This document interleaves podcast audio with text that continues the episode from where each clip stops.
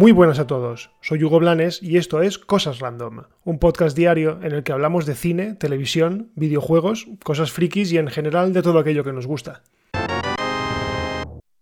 Empezamos con más noticias sobre la segunda temporada de The Mandalorian. Y es que parece que han pisado el acelerador con el tema de las contrataciones y si hace unos días conocíamos el fichaje de Tamora Morrison para interpretar a Boba Fett, pues ayer nos enterábamos del fichaje de la actriz de Battlestar Galactica, Katie Sackhoff. Esta contratación supone la vuelta de la actriz al universo de Star Wars, ya que en las series de The Clone Wars y en Star Wars Rebels se encargó de prestar su voz a la mandaloriana Bo Katan. Lo curioso del asunto es que la han contratado para interpretar precisamente a ese personaje en la segunda temporada de The Mandalorian.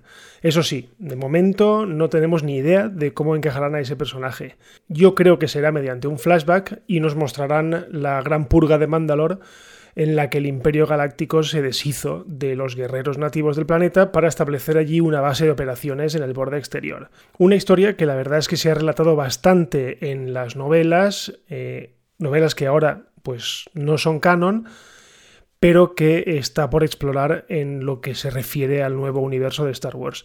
Así que bueno, sea como sea, la verdad es que es una fantástica noticia tener a Starbuck de vuelta, ya que la última vez que yo personalmente la vi fue en una serie de Netflix bastante regulera que se llamaba Another Life. Así que para mí, eh, Katie Sackhoff sigue siendo Starbuck de Battlestar Galactica.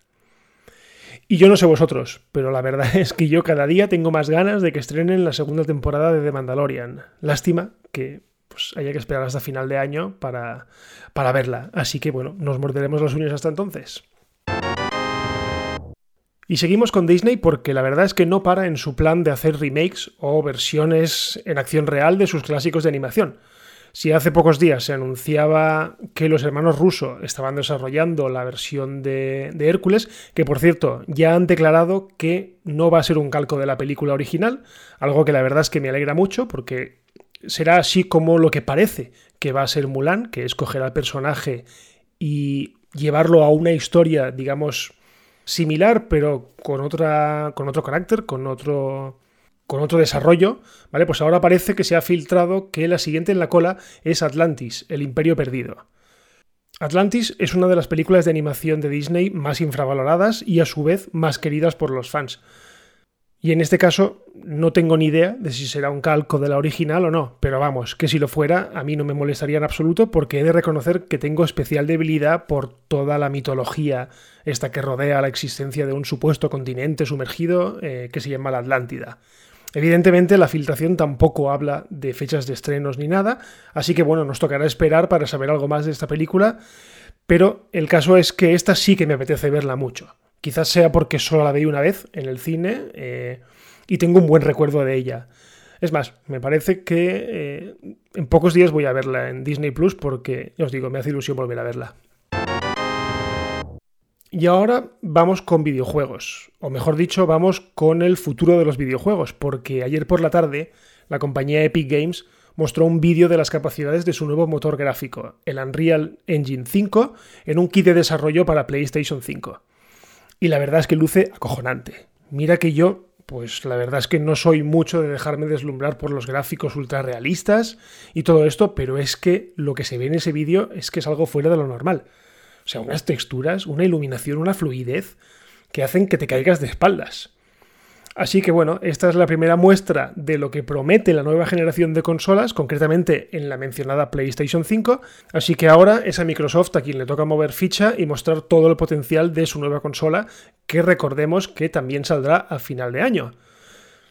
Al fin y al cabo, la guerra está entre estas dos, entre PlayStation y Xbox, ya que Nintendo, como siempre, pues va a su rollo y juega en otra liga, en la suya básicamente. Por si le queréis echar un ojo, os dejo un enlace en las notas del episodio y así podéis ver el potencial y todo lo que estoy hablando. Y seguimos con Nintendo, o mejor dicho, terminamos con Nintendo, porque ayer se publicaron las cifras de ventas de su último juego estrella, Animal Crossing.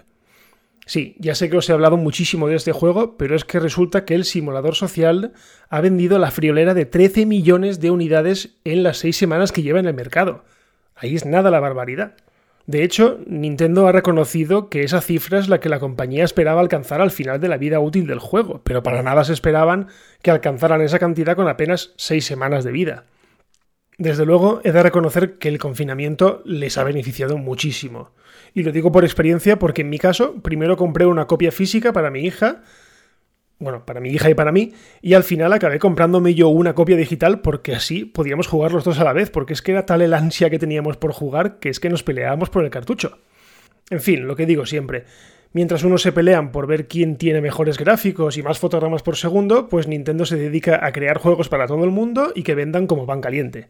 Y sí, me podréis llamar fanboy de Nintendo o todo lo que queráis, pero mira, precisamente ahora me voy a jugar al Animal Crossing, que esta noche hay lluvia de estrellas y quiero ver si cazo alguna, así que os dejo. Y nada más por hoy, hasta aquí el episodio de Cosas Random. Recordad que todos los días a partir de las 7 de la mañana, hora peninsular de España, tenéis un nuevo episodio disponible. Y ya que estamos disponibles en todas las plataformas, pues lo de siempre, os lo digo todos los días. Compartid, dejad valoraciones, lo que queráis. Si queréis leerme, estoy en Twitter en arroba goblanes y si nada pasa, pues nos escuchamos mañana. Adiós.